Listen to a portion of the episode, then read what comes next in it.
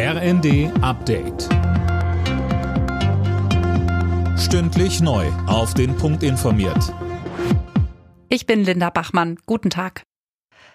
Die EU-Länder haben sich auf ein Notfallpaket zur Entlastung der Verbraucher in der Energiekrise geeinigt.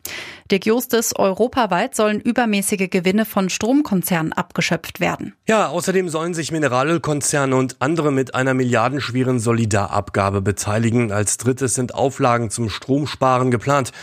Bundeswirtschaftsminister Habeck begrüßte das Modell, das Deutschland stark mitgeprägt habe. Es könne nach dem Beschluss schnell umgesetzt werden, versprach er in Brüssel.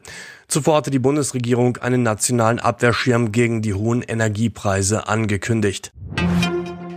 Bundeskanzler Scholz erwartet, dass die Gaspreisbremse schnell greift. Die eingesetzte Kommission werde spätestens Mitte Oktober die genaue Ausgestaltung vorschlagen, so Scholz im ZDF. Für Bürger und Unternehmen sollen die Gaspreise dann drastisch zurückgehen. Deutschland steuert laut Gesundheitsminister Lauterbach auf eine Corona-Winterwelle zu. Das sei auch im europäischen Ausland zu beobachten. Er appelliert deswegen an die Menschen, sich erneut impfen zu lassen. Nicht nur schwer verlaufende Erkrankungen mit dem Virus seien ein Problem, so RKI-Chef Wieler. Auch bei milden Verläufen liegen ja viele Betroffene krank im Bett und können dann nicht arbeiten gehen. Das wiederum wird in vielen Bereichen zu Personalengpässen führen.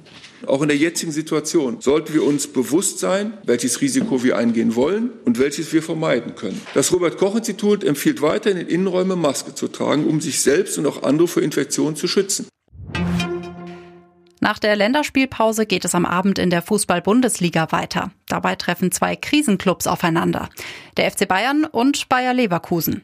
Die Münchner haben seit vier Ligaspielen nicht mehr gewonnen. Die Leverkusener sind Viertletzter in der Tabelle. Los geht's um 20.30 Uhr. Alle Nachrichten auf rnd.de